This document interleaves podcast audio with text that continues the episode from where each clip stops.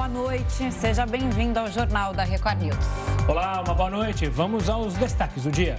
O Gabinete de Segurança Institucional investiga se servidores foram responsáveis por ataques aos sistemas do governo.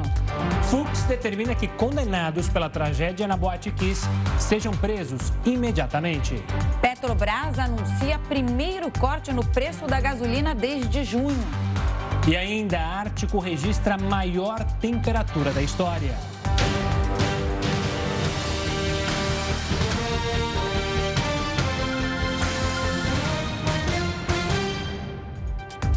O ministro do Supremo Tribunal Federal, Luiz Roberto Barroso, determinou que brasileiros que deixarem o país a partir de hoje precisam comprovar a vacinação contra a Covid-19.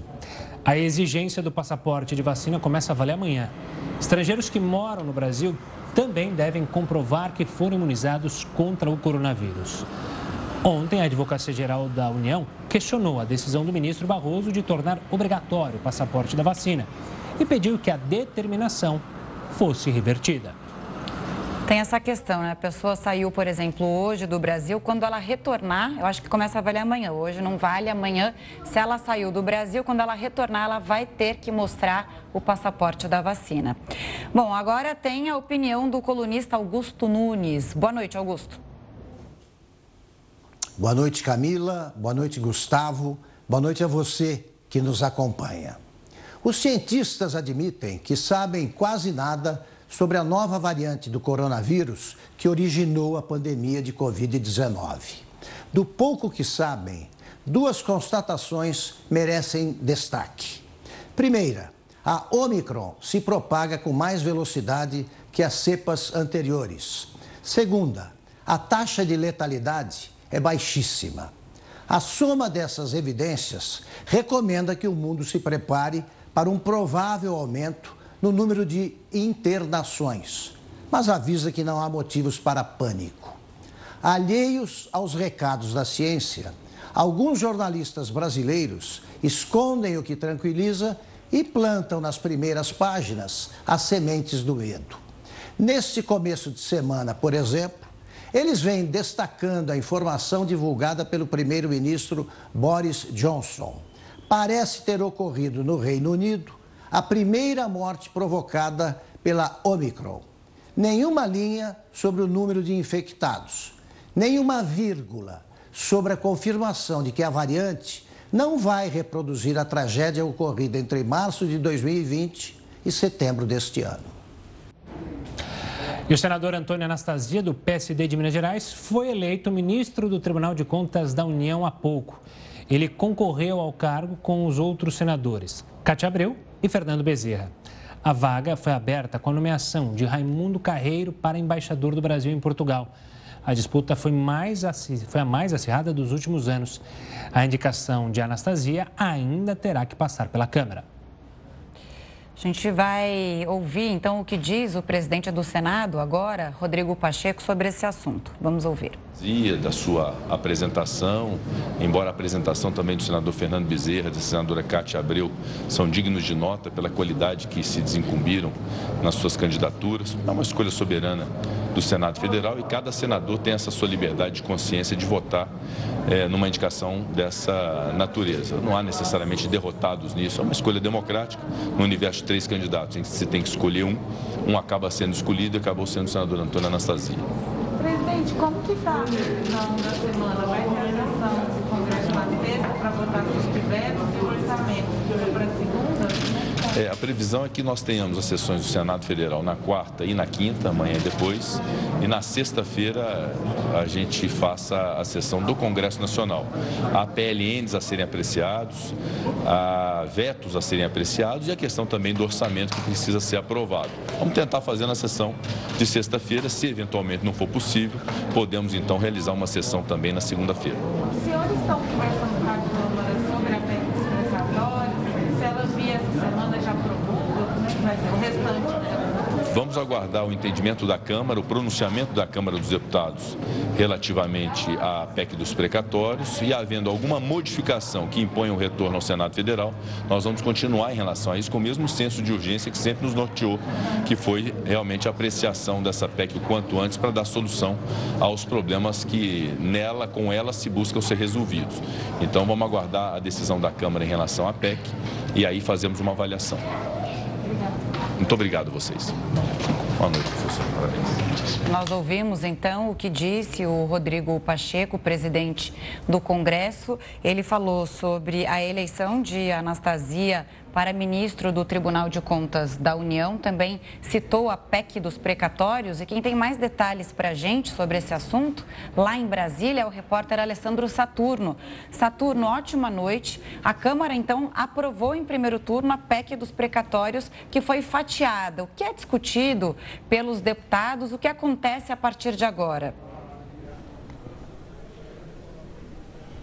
Olá Camila, Gustavo, boa noite para vocês e a todos que assistem a Record News. Prazer mais uma vez falar aqui. Nós estamos no Salão Verde e a votação ela acabou agora há pouco aqui na Câmara dos Deputados. Foi uma votação bastante de, foi uma, uma na verdade uma votação bastante discutida mais cedo, né? O presidente Arthur Lira saiu a campo, a ideia era modificar parte do que veio do Senado, mas enfim, no final os parlamentares praticamente eles aprovaram e eles mantiveram todas as alterações que ocorreram ocorreram lá no Senado. Para quem está em casa explicando, né, o texto da PEC, que é a proposta de emenda à Constituição, ele foi aprovado aqui na Câmara, seguiu para o Senado. Lá no Senado, alguns trechos foram alterados. Quando ocorre essa alteração, automaticamente o texto tem que voltar para a casa iniciadora, que no caso foi a Câmara dos Deputados. Bom, essa votação e esses trechos que, for, que voltaram para cá, era isso que os parlamentares estavam analisando. Foram 327 votos a favor e 147 votos contra. Na verdade, eles precisavam de 308 para que a PEC passasse. E aí foram 327 votos. A Câmara praticamente manteve aí o trecho que estabelece o limite máximo para o pagamento de precatórios até 2026. Um outro ponto, ele trata do pagamento trimestral de precatórios específicos do Fundo de Ensino Fundamental e valorização do magistério. Lembrando aí que os precatórios eles são dívidas que o governo precisa pagar. E por ser uma proposta de emenda à Constituição, ela tem que passar por dois turnos. O primeiro turno já foi e a previsão é que o segundo turno ocorra ainda hoje só para fazer um adendo ainda mais para quem está em casa, com essa proposta sendo aprovada aqui agora na Câmara, e o governo ganha espaço justamente para manter e para viabilizar o programa Auxílio Brasil no valor dos 400 reais. Um bastidor aqui, o Camila e Gustavo, que a gente ouviu durante toda a votação, é que os parlamentares ainda insistiam né, no calote, que o governo está, estaria dando calote com esse, essa questão da PEC. E, enfim, de qualquer sorte, foi aprovada a proposta de emenda à Constituição que trata dos precatórios, viabilizando aí esse novo programa social do governo, o Auxílio Brasil. Camila, Gustavo. Saturno, obrigado pelas informações e pelo detalhamento, então, aí sobre a PEC. Vamos continuar falando dos deputados? Porque hoje teve, teve confusão por lá. É que eles estão tentando, alguns deputados tentavam liberar a caça esportiva no Brasil. Hoje, só javalis podem ser caçados e ambientalistas reagiram contra o projeto. Heroto Barbeiro, existe alguma chance do projeto ser aprovado? Uma ótima noite. É possível. Levei um choque agora, sabe qual foi? Não examinaram o meu currículo lá que eu mandei para ser ministro do Tribunal de Contas da União. Eu fui reprovado, nem botaram o meu nome lá. Diz que bastava ser brasileiro, com mais de 35 anos de idade e tal. Eu não vi nome de ninguém, só os três lá. Só os três. Que coisa, eu queria tanto ganhar aquele salário de 40 pau por mês. Vitalício? E ficar lá de maneira vitalícia. Bom, tudo bem, mas eu vou fazer o quê? Estou fora da raia. Vou falar da casa. Mas, olha, para um assunto menos doloroso. Não, é bom o pessoal saber isso. As pessoas têm que saber essa história, né? Assim, somos sempre os mesmos, estão percebendo, né? Bom, qual é a questão da caça? A caça é o seguinte, na minha opinião, isso é um empreendimento de ordem comercial. O que quer dizer isso? Assim como tem aquele safari de caça na África, né? em que as pessoas pagam para poder abater um animal, isso já foi tentado aqui no Brasil também. Ah, então você criaria os animais e seria caça esportiva. Agora eu não entendo qual é o, como é que funciona esse esporte, que você entra com a espingarda e o outro lado entra sem arma nenhuma, que são os animais. E a justificativa é o seguinte, que tem muito javali no Brasil, o javali não é nativo daqui, ele foi trazido de fora, e ele está infestando, está mexendo com o meio ambiente, está estragando o agronegócio por aí afora. Mas o que não se fala é que o pessoal continua trazendo javali, porque tem fazenda de caça de javali. Eu não sei qual é o, vamos dizer assim, qual é a, a, o que, que uma pessoa sente ao pegar uma arma e matar um animal que não lhe fez nada. Isso me remete à época da pré-história, quando o homem era caçador, porque não havia outra alternativa. Ou ele caçava, ou ele era caçado. Não sei se diz, hein, pessoal? Era caçado porque agora nós estamos no século 21 e nós ainda estamos com essa história de caçar animais. Muito bem, está dizendo, não, não, mas espera um pouquinho, a hora que o projeto for para frente, só pessoas com mais de 21 anos poderão caçar. Para caçar você tem que ter o quê? Uma espingarda, aí a turma da espingarda vai vender, vai ter que ter espingarda. Não, mas espera um pouquinho, vai ter que ter licença do IBAMA. É verdade, vai ter que ter licença do IBAMA. Mas a pergunta que não quer calar é o seguinte, o IBAMA consegue tomar conta da, do, da, da, do ambiente brasileiro? O, o, o, o IBAMA tem gente, tem pessoas, tem equipamento, muito pouco, pouquíssimo. É? E a gente vê aí os animais sendo caçados. Então, o que é que nós vamos fazer agora? Agora nós temos que falar com o nosso deputado, ou com o nosso senador, caso quem ainda é deputado. Agora, não sei como falar com eles, porque com esse sistema de voto que tem no Brasil, eu não sei quem é meu deputado, eu vou ter um cara eleger outro. Como é que eu vou fazer? Enfim, eu acho que nós vamos fazer uma manifestação de tatu bola, lobo guará, né? mais uma meia dúzia assim de jararacas, daquelas bem braba. E vamos fazer uma manifestação lá na porta da Câmara dos Deputados. Umas onças, né? As onças impõem medo. E as cenas. Onça, que... onça também. Isso é bom. Mas onça é bom lembrar. E hoje teve uma confusão danada na Comissão de, do Meio Ambiente, quando foi pautado, né? Tanto é que o deputado Nelson Barbudo, que é o relator do projeto, retirou da pauta tamanha a confusão que foi provocada pela discussão acalorada sobre esse assunto. Ela deve voltar para a pauta na próxima quinta-feira. A gente, claro, segue acompanhando para ver se vai para frente, não vai para frente esse projeto que o Heródoto mencionou. Heródoto, até já, hein? Já falamos mais daqui a pouco. Uma influenciadora disse que foi vítima de violência obstétrica. Você sabe o que isso significa? A gente te explica. O Jornal da Record News volta já já. O Jornal da Record News está de volta e você pode acompanhar a gente ao vivo no R7, no YouTube, no Facebook e no Twitter da Record News. O Reino Unido anunciou que há ao menos 10 pacientes hospitalizados com a variante Omicron do coronavírus lá no país. Autoridades sanitárias britânicas também informaram que os dados até o momento apontaram uma alta taxa de reinfecção por Covid-19 ligada ao Omicron. A conselheira da Agência de Saúde Britânica, Susan Hopkins, afirmou numa entrevista coletiva que as próximas quatro semanas serão bastante difíceis. O governo britânico registrou a primeira morte pela cepa no país. Além disso, foi também o primeiro caso conhecido da morte pela Omicron no mundo. Mais cedo, os legisladores britânicos votaram para aprovar passes contra a Covid-19. Isso para locais e grandes eventos na Inglaterra. Os parlamentares também votaram a favor de tornar as máscaras obrigatórias na maioria dos espaços fechados do país. Um médico obstetra em São Paulo é acusado por duas mulheres de cometer violência obstétrica durante o parto delas. O Jornal da Record News conversa com o médico Geraldo Caldeira, da Federação Brasileira das Associações Ginecologia e Obstetrícia. Doutor Geraldo, obrigada pela presença, boa noite ao senhor. Primeiro, nessa entrevista, acho importante a gente falar e, e, saber o que é a violência obstétrica, como se configura uma violência é, doméstica. Bom, não é doméstica, é obstétrica. Isso, é, que é, é, vai, vai, ser o fórum lá do, né, da parte de violência doméstica que vai é, investigar, mas de qualquer forma é isso que eu quis dizer mesmo, é violência obstétrica. Camila, Gustavo, é assim, é, esse termo não é um termo adequado o CFM, Conselho Federal de Medicina, e a FEBRASGO, a Federação Brasileira de Ginecologia e Obstetrícia, acho o termo inapropriado. É, ele está basicamente relacionado a maus tratos durante o trabalho, a gestação, o parto e o pós-parto. Então, isso pode ser agressão verbal, pode ser intimidação, pode ser discriminação. Tem várias causas de violência obstétrica. Então, isto a gente, assim, a gente, o que, que é? É um absurdo, se você for pensar. A relação médico-paciente é o mais importante de tudo. E a gente sempre tem que preservar o bem-estar da mãe e do nenê. Por isso que o pré-natal é muito importante, para que exista uma relação médico-paciente de confiança.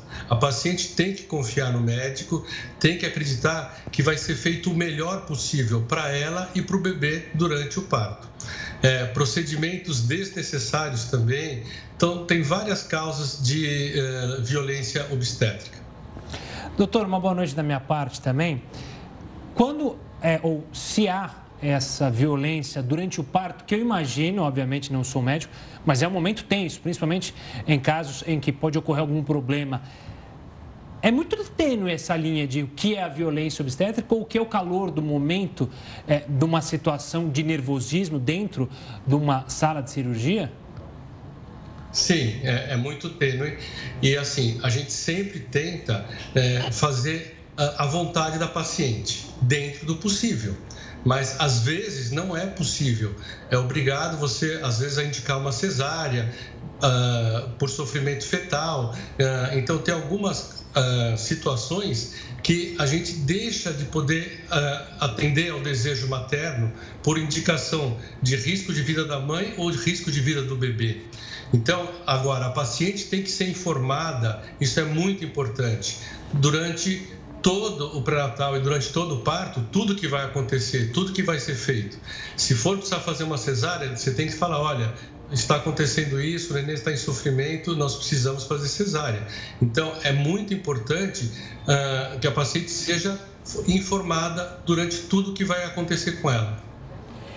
Doutor, o que pode acontecer então com um médico que adota o comportamento de falar palavrões, ofensas durante o parto? Qual é o protocolo para esses casos? Olha, uh, eu, eu, não sei, eu não assisti, eu, eu, ouvi falar, mas eu não assisti o vídeo. Eu sei que já está na internet aí bombando. É, eu soube que teve uma, de, uma denúncia no Ministério Público e uma denúncia no CRM. É, nós vamos ter que aguardar a, a, posição do Ministério Público e do CRM. Mas... De qualquer maneira, é uma coisa que assim espanta a gente, porque não é uma coisa de relacionamento médico-paciente. É exatamente isso que eu queria falar, é porque a gente não está falando do caso, mas no, no caso de um médico é, falar palavras de ofensas durante o, o, parto, isso não é comum, né? Não é um incentivo, é um pouco de é, complementando a pergunta do Gustavo. Naquele momento tenso, é claro que você tem que incentivar a mãe a fazer força, mas é, tem um limite para isso, né? O senhor como médico especialista no assunto. Não, com certeza absoluta. É, existe um limite que você fala, eu não posso passar daqui. Nem se, nem se o paciente for seu amigo pessoal. Então, assim, é, às vezes a gente faz parte de, de amigos, né? De, de, mulheres de amigos. E mesmo assim ainda tem a relação médico-paciente. Doutor, só para. É, eu entendi a pergunta da Camila, eu quero voltar nela, não olhando especificamente nesse caso. Mas um procedimento, como que ele é aberto é, se uma paciente se sente que foi violada? É do próprio hospital que vai investigar isso? O conselho abre uma investigação? São ouvidos justamente assistentes que estão ali, enfermeiras, para não haver nenhuma injustiça, nem com o médico, tampouco a paciente? Sim, a, o, o passo número um da coisa é o conselho de ética do hospital. Todos os hospitais têm conselhos de ética, que são uh, vários médicos, anestesistas, cirurgiões, e se a paciente faz uma reclamação para o conselho de ética, o hospital é, investiga. A paciente pode fazer reclamação direto ao CRM também, que é o direito que ela tem, e eh, no caso específico, ela fez até uma reclamação ao Ministério Público. Doutor, ainda tirando algumas dúvidas sobre esse momento do parto, é um procedimento padrão ter algum corte, né? O que vocês médicos chamam de episiotomia. Como isso acontece ali na hora do parto? Isso deve ser autorizado pela paciente? O médico tem autonomia para decidir? Veja, normalmente esse parto que o pessoal chama de humanizado, que é o parto natural de antigamente, é, é sem epísio. Então, assim, sempre que possível, é, se puder não fazer epísio, ótimo, melhor. Dá menos trabalho do que você fazer o cortezinho e ter que costurar. Mas às vezes a cabeça do neném é muito grande, ela não passa e você começa a ficar em trabalho expulsivo prolongado, que a cabeça não sai. E às vezes você tem que fazer epísio, mas a paciente tem que ser avisada, fala, olha, não está saindo a cabeça do nenê, já estamos no expulsivo prolongado, está demorando muito, nós precisamos fazer epísio. Então, é o que eu falei, tem que informar a paciente o que você vai fazer. Não está errado fazer epísio, o que está errado é fazer sem avisar a paciente. Então, é, se você falar, é possível nascer sem epísio? Claro que é, mas às vezes é necessária a epísio. Doutor, ainda sobre esse tema, sobre as dificuldades, é, eu tenho percebido o senhor bastante falando sobre essa comunicação. Ainda é falha a comunicação entre médico e paciente, por muitas vezes, especificamente nesse caso entre médico e gestante? É algo que é preciso ser melhorado, tanto por parte da paciente de se preparar mais para entender, olha, eu quero isso, mas eu posso fazer isso, o que, que eu não posso? Você, médico, o que, que me aconselha? Sim, com certeza. Então, acho que assim, teve uma época é, em que em alguns países da Europa ainda, uh, o médico está um degrau acima, ele não conversa com o paciente, ele não explica o que vai acontecer, é assim e ponto. É, aqui nós já melhoramos muito. No serviço público ainda já melhorou muito, mas ainda nós temos às vezes falta de recursos, falta de vagas. É, não, atender, não atender um paciente, por exemplo, é uma violência, né? Entendeu? Então, você não ter vaga para aquele paciente, nós temos algumas, uh, algumas complicações. E eu acho que assim, o mais importante do pré-natal é o cuidado da mãe e do bebê. E hoje, você vai falar assim, é, um bom relacionamento médico-paciente evita processo, evita complicação. É, a paciente tem que confiar no médico. O médico vai falar, oh, eu vou fazer isso porque é melhor para você e melhor para o bebê. A paciente tem que acreditar que aquilo é melhor para ela, não porque o médico está fazendo aquilo para se beneficiar, para viajar no fim de semana ou uh, para antecipar o parto, nada disso. Mas por, por, por, confiança, ela tem que confiar no médico que ela está. É muito importante que ela se sinta à vontade para perguntar tudo que ela quer, tirar todas as dúvidas. É, e ela fala assim: se eu fizer isso, vai dar certo? Qual a sua experiência? A gente vai falar: olha, assim dá, assim não vai dar, vai dar errado. A obrigação da gente é orientar o que é melhor. É, são seis anos de medicina, três de especialização e depois mais todo, toda a janela que a gente tem de experiência depois de formado. Então, é muito importante orientar a paciente o que é melhor para ela e para o bebê. Doutor Geraldo, é uma outra dúvida, expor as partes íntimas do paciente, da mãe nesse caso, né? Nem que seja para o próprio marido. Qual é o protocolo em relação a isso? Ou é fazer algum comentário para o próprio marido de intimidade da mulher? Normalmente isso não é feito. Quer dizer, quando o marido assiste o parto, ele assiste na lateral, às vezes na cabeceira com a mãe, ele fica junto da cabeça da mãe aqui em cima e a gente faz o parto. E depois que o neném nasce, a gente põe o neném na barriga da mãe para que ele venha junto ao seio para ela amamentar, ter contato com o neném. E alguns pais falam: Ah, eu quero ver sair. Pode? Pode. Então eles ficam atrás da gente e acompanham o nascimento do neném. Mas a gente não comenta nada. Ah, cortou, não cortou, rasgou, não rasgou, vai costurar, não vai costurar. E nem depois. Ah, nem depois. Doutor, obrigado pela participação aqui conosco. Só, acho... Deixa eu Por só favor. Fazer, é, a federação tem algum posicionamento é, oficial sobre esse caso? Não, sobre esse caso, a federação ela tem uma, um posicionamento contra o termo violência obstétrica, como o CFM também tem. Então, eh, eles acham que esse termo não é um termo adequado, eh, que deveria mudar este termo. De, a Febrasgo não foi denunciada nesse caso, então, pelo que eu soube até agora, está no CRM e está no Ministério Público. Qual seria o termo adequado, doutor? Pois é, é um termo. Eles acham que uh, violência obstétrica é um termo que uh, gera uma certa uh, animosidade. Então, a, a Febrasgo e o CFM eles reconhecem o termo, mas eles acham que não é um termo adequado, que deveria existir algum outro termo. E por quê? Para não gerar uma animosidade entre, ah, o médico estava, veja, hum. é, ou às vezes o médico ou a enfermeira está fazendo o melhor possível lá e a paciente entende de outra maneira e acaba o médico sendo uh, acusado ou a enfermeira sendo acusada de uma coisa que realmente uh, ela não fez uh, para prejudicar a paciente, nem para. E, então, eles acham que violência obstétrica é um termo que, uh, que não deveria existir, para não criar animosidade entre médico, paciente, ou enfermeira e paciente, esse tipo de coisa. Tá certo. E é bom que a gente discute, que fale mais, né? Que não fique, ou como ficava no passado, sem ser a discussão. Quem sabe a gente acha, então, um termo é que seja um meio termo, digamos assim. Doutor, obrigado pela participação aqui, pela conversa. Um forte abraço e até uma próxima. Em nota, o médico Renato Calil informou que é obstetra há 36 anos, sendo um dos mais reconhecidos do Brasil, e que ao longo de sua carreira já efetuou mais de 10 mil partos, sem nenhuma reclamação ou incidente. Ainda de acordo com a nota, os ataques que ele recebeu foram com base num vídeo editado, com conteúdo retirado de contexto, e que o vídeo, na íntegra, não mostra nenhuma irregularidade ou postura inapropriada.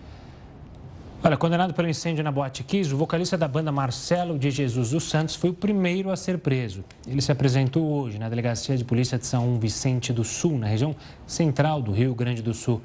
Mais cedo, o ministro Luiz Fux havia derrubado o habeas corpus que impediu a prisão dos quatro condenados logo após o julgamento. O presidente do Supremo Tribunal Federal atendeu um pedido do Ministério Público do Rio Grande do Sul. Na semana passada, Marcelo dos Santos e, outros, e outras três pessoas tiveram a prisão decretada durante o julgamento, mas o Tribunal de Justiça concedeu esse habeas corpus a um dos réus, o que acabou beneficiando justamente os outros três. O Gabinete de Segurança Institucional investiga se servidores foram responsáveis pelos ataques aos sistemas do governo. A gente fala mais sobre isso daqui a pouquinho. O Ministério da Saúde não foi o único alvo de ataque de hackers. Os sistemas de outros órgãos públicos também foram invadidos.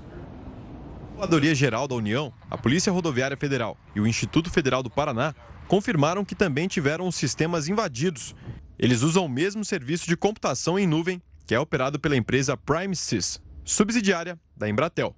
A CGU disse que a tentativa de invasão do armazenamento em nuvem ocorreu no período da tarde. Dados não foram perdidos, uma vez que a controladoria realiza backup. Na PRF, o incidente provocou indisponibilidade de alguns sistemas, mas não houve vazamento de dados. E o ataque no IFPR afetou praticamente todos os sistemas institucionais. O Gabinete de Segurança Institucional da Presidência investiga os acessos de servidores públicos nos recentes ataques. A pasta emitiu um alerta aos ministérios e apura qual login e qual senha teriam sido usados nas invasões. Para falar mais sobre esses ataques, a gente conversa com Felipe Soares, especialista em segurança cibernética e diretor executivo da Arpia Tecnologia. Felipe, boa noite, bem-vindo ao Jornal da Record News. Qual o risco desses ataques cibernéticos virarem políticos, ainda mais com as eleições se aproximando? Boa noite. Esse é um risco que sempre existe, né? Afinal, é... esse fenômeno de um ataque cibernético se converter em uma ação política, ele é conhecido como hacktivismo. Trata-se de uma ação disruptiva, digital, que visa a dar um recado, que visa a passar uma mensagem é, com foco em um determinado alvo. Né? Sobretudo quando atinge um, um alvo governamental, esses ataques têm como propósito, é, sendo o caso né, do hacktivismo, deixar um recado, seja de que o governo não está cuidando bem da segurança dos dados, seja de que é, aquele grupo determinado tem a capacidade de gerar um dano, gerar um impacto sobre o governo. Claro, é, pensando num contexto mais amplo de política, de contextos é, nacionais e globais, sempre é possível que uma ação cibernética dessa natureza descambe para esse lado. Não que necessariamente essa que aconteceu, que se iniciou na última sexta-feira, tenha tido esse propósito, isso a gente não tem condições de afirmar ainda categoricamente. Felipe, uma boa noite também. O Brasil está andando vagarosamente na proteção dos dados de brasileiros, principalmente, os, obviamente, os órgãos federais, estaduais e municipais. Afinal, houve um vazamento, houve é, uma invasão justamente num dado sensível, que é a saúde das pessoas. Através desses dados, é bom lembrar, dados de saúde, as pessoas podem ser, é, sofrer represálias, ou seja, não ter um plano de saúde aceito, pagar mais caro porque alguém sabe seus dados médicos. Preocupa isso a você que trabalha no setor, que acompanha todos os avanços tecnológicos? Preocupa sim, e essa sua preocupação é extremamente válida e justificável, tá? Sobretudo quando a gente está falando em dados de saúde, não apenas a privacidade das pessoas, quer dizer, a maneira que elas escolhem ser vistas e se apresentar ao mundo, que é uma questão de intimidade, é, e aspectos de saúde inerentes a essa questão de intimidade, mas também, se nós cogitarmos esse ponto que você levantou, que é assim, quanto mais eu conheço sobre determinadas peculiaridades de uma pessoa, mais condições eu tenho de gerar um produto focado para ela, mas às vezes são detalhes que é, criam vantagens, é, desvantagens para o consumidor, vantagens para um determinado grupo econômico, claro.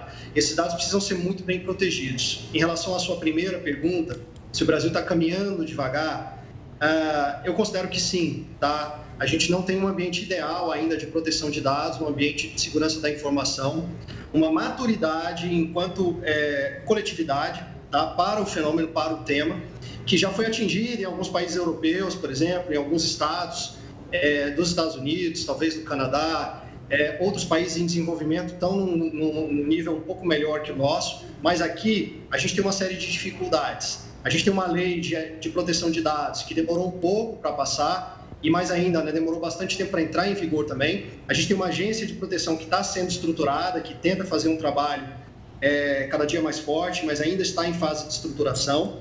Então, não tem condições ainda de fiscalizar e de implementar as políticas para as quais ela foi criada.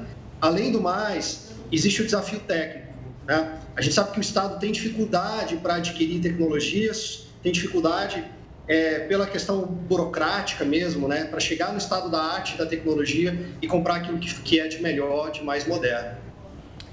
É, um outro ponto é que a gente tem visto bastante ataque a dados de órgãos públicos, né? Privados as empresas resolvem, acaba virando problema ali da própria empresa. Mas quando a gente fala de órgão público, a gente está falando de nós mesmos, nós cidadãos. Quer dizer, a gente pode é, sofrer ou viver uma epidemia, digamos assim, trazendo esse termo médico para essa questão, uma epidemia de ataques cibernéticos? Eu diria que essa epidemia começou no Brasil em janeiro desse ano. É, logo no comecinho do ano, mais ou menos dia 12 ou 13 de janeiro, aconteceu um grande vazamento de dados envolvendo cidadãos brasileiros. Tá? Esse vazamento de dados veio provavelmente de um banco de dados privado, mas ele criou uma série de condições para que se tivesse um ambiente de fraudes e de ataques cibernéticos aqui no Brasil. Eu acho que a maioria das pessoas sentiu isso no dia a dia da vida delas, a partir de janeiro, quando elas começaram a receber mais WhatsApp, mais SMS, mais mensagens, com tentativas de fraude, com pessoas tentando se passar por outras pessoas. Tá? Esse, esse ecossistema que foi sendo criado, e, e, e um pouco fruto também do, do, que foi a pandemia, né, da migração para o digital, é, uma certa, um certo processo acelerado também dos órgãos públicos para implantar um regime de teletrabalho, ao mesmo tempo a ausência, né, aquilo que a gente falava anteriormente, de uma cultura de proteção de dados e a ausência de uma infraestrutura adequada para proteger esses dados. Veja, se a gente pensar no caso de um Ministério da Saúde, por exemplo, a gente sabe que a missão deles é extremamente complexa, ainda mais no meio de uma pandemia. Então, a quantidade de serviços que eles precisam disponibilizar para a população, a velocidade com que eles têm que colocar serviços no ar, nem sempre é acompanhada das devidas implementações de segurança que precisam acompanhar quando a gente tem dados dessa magnitude, dessa sensibilidade. E esse é um fenômeno que é transversal e vai é, se diluir entre outros órgãos governamentais também, seja na esfera federal, estadual ou municipal. É, Observa-se que há é, uma certa é, é, necessidade, uma certa pressa em disponibilizar serviços públicos online, o que é espetacular, o que é fantástico, o que é muito bom para o cidadão, mas que, ao mesmo tempo, a velocidade com que esses serviços são disponibilizados não é acompanhada de, um, de procedimentos, de, de operações de segurança que garantam simultaneamente a, a, o sigilo dessas informações. Felipe, muito obrigado pela participação. Foi um prazer ter você aqui no Jornal da Record News. Um forte abraço e até uma próxima.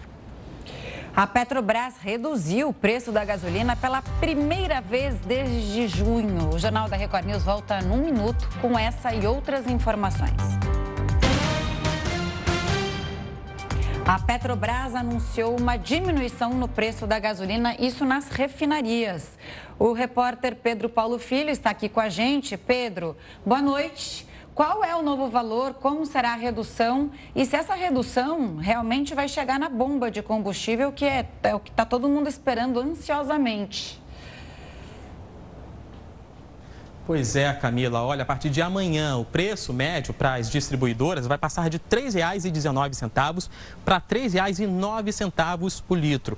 Isso dá uma redução média de 3,13%, o equivalente a 10 centavos a menos por litro de combustível. Antes de tudo, uma boa noite para você, boa noite, Gustavo, a todos que acompanham o jornal da Record News.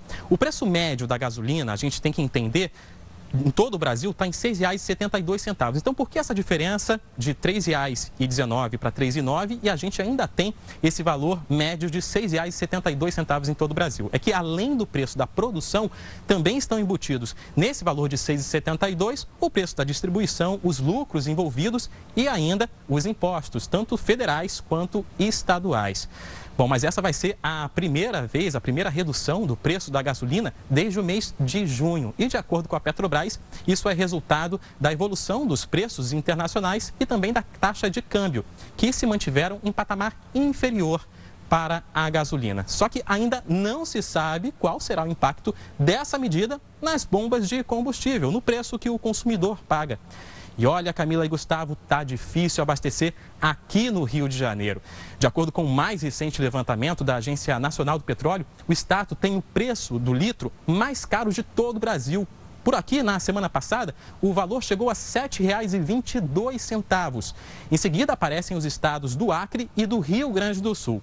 Para gente que é carioca ou população fluminense economizar, o ideal seria viajar para o Amapá onde o preço médio é o mais barato de todo o Brasil, R$ 5,94.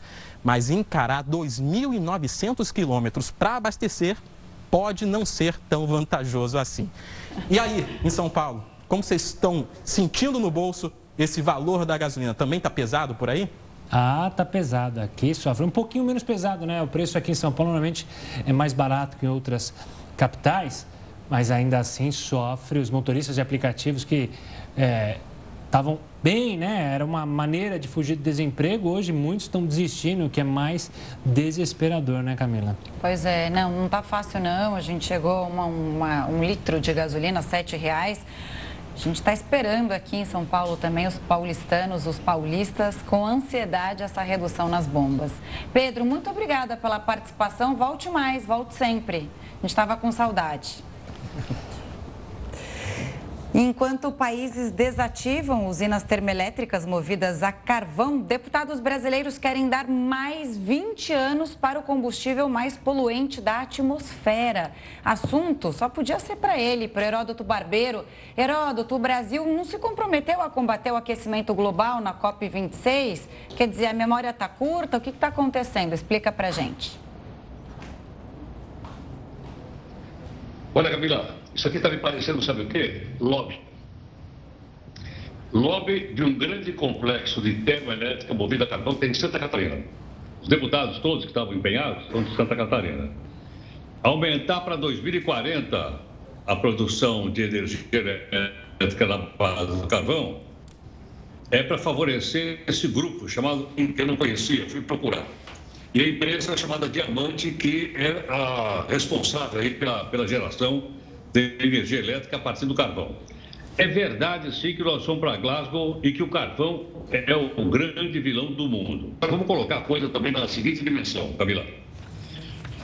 Os maiores países que têm empresas que geram energia com carvão são a China e os Estados Unidos. O Brasil gera muito pouco. Está olhando aqui? O Brasil tem 10 termoelétricas movidas a carvão. 10. tem duas nucleares, tem 44 a óleo, 48 a gás, e as demais são de hidroelétrica, vamos ficar só nas termoelétricas. Só tem 10, é muito pouco, é muito pouco. Mas como nós nos comprometemos lá em Glasgow a ajudar a melhorar a qualidade do ar e o aquecimento global, o carvão é o maior vilão. Ele é maior vilão do que, inclusive, o próprio petróleo. Por esse motivo, então, há uma reação dos ambientalistas contra esse projeto que está na Câmara dos Deputados. Agora, é aquela tal história, né? É, isso, logicamente, não é bom para nós, não é bom para o clima, não é bom para a imagem do Brasil no exterior. Já não chega a, a questão toda da Amazônia, que o mundo inteiro está acompanhando. E agora, então, o pessoal está fazendo lobby lá, né? dizendo que essa energia é necessária para o país. Não sei se é ou não, mas o fato é o seguinte: nós temos que trocar essas energias para, é, do carvão para coisa mais sustentável. As usinas chocolates, que também estão crescendo bem no Brasil, né? felizmente. Enfim, parece que eles vão ganhar a parada até 2040. Tá certo, Heroto. Obrigado pela participação aqui conosco. A gente se vê amanhã. Um forte abraço. E uma explosão em um caminhão de combustível deixou pelo menos 60 mortos no Haiti. A explosão ocorreu na cidade de Cabo Haitiano. A quantidade de vítimas sobrecarregou o hospital da região. De acordo com o vice-prefeito da cidade, o motorista perdeu o controle do caminhão ao desviar de uma moto. O veículo capotou e derramou combustível na rua. Um grupo de pessoas tentou pegar o produto que saiu do caminhão. O fogo se espalhou por cerca de 20 casas próximas ao local do acidente. 100 pessoas ficaram feridas. Ao menos três pessoas morreram em duas explosões registradas numa área próxima ao aeroporto de Cúcuta, na Colômbia. Dois homens entraram no aeroporto Camilo Daza. Minutos depois, um explosivo foi detonado. Ao menos três pessoas morreram. A polícia disse que a primeira explosão ocorreu às 5 da manhã, quando um homem carregando explosivos tentava pular uma cerca que separava a pista do aeroporto de um dos bairros da cidade. Um homem morreu na hora. Cerca de uma hora depois, uma segunda explosão ocorreu quando a polícia inspecionou um pacote que tinha sido deixado na área, matando dois membros do esquadrão anti-explosivos. Embora essas explosões tenham ocorrido perto da pista do aeroporto, o terminal de passageiros não foi afetado.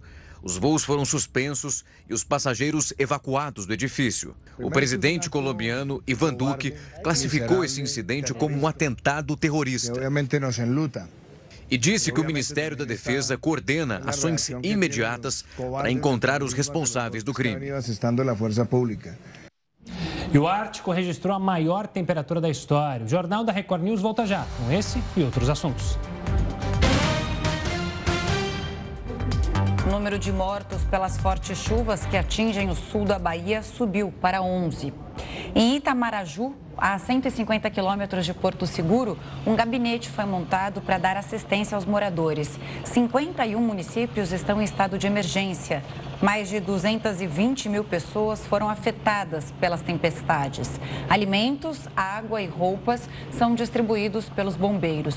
Quase 3 milhões de reais foram liberados pelo governo federal para a região.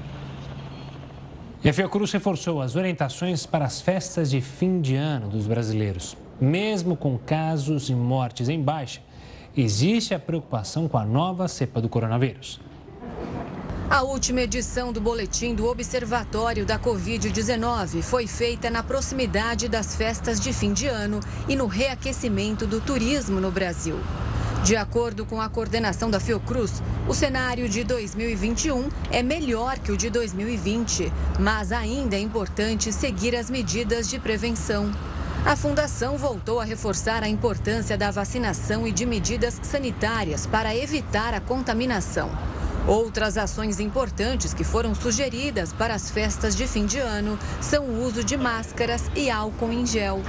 As recomendações da cartilha lançada pela Fiocruz também serão compartilhadas nas redes sociais. O governo de São Paulo enviou essa semana à LESP, a Assembleia Legislativa de São Paulo, um novo projeto de parcelamento do IPVA. A proposta amplia de três para cinco vezes o número máximo de parcelas para o pagamento do imposto a partir do ano que vem. Ela também prevê uma avaliação para a concessão do benefício de isenção a pessoas com autismo. A liberação do pagamento já acontece para pessoas com deficiência. E agora tem um convite especial para você. Daqui a pouco tem a Fazenda News ao vivo.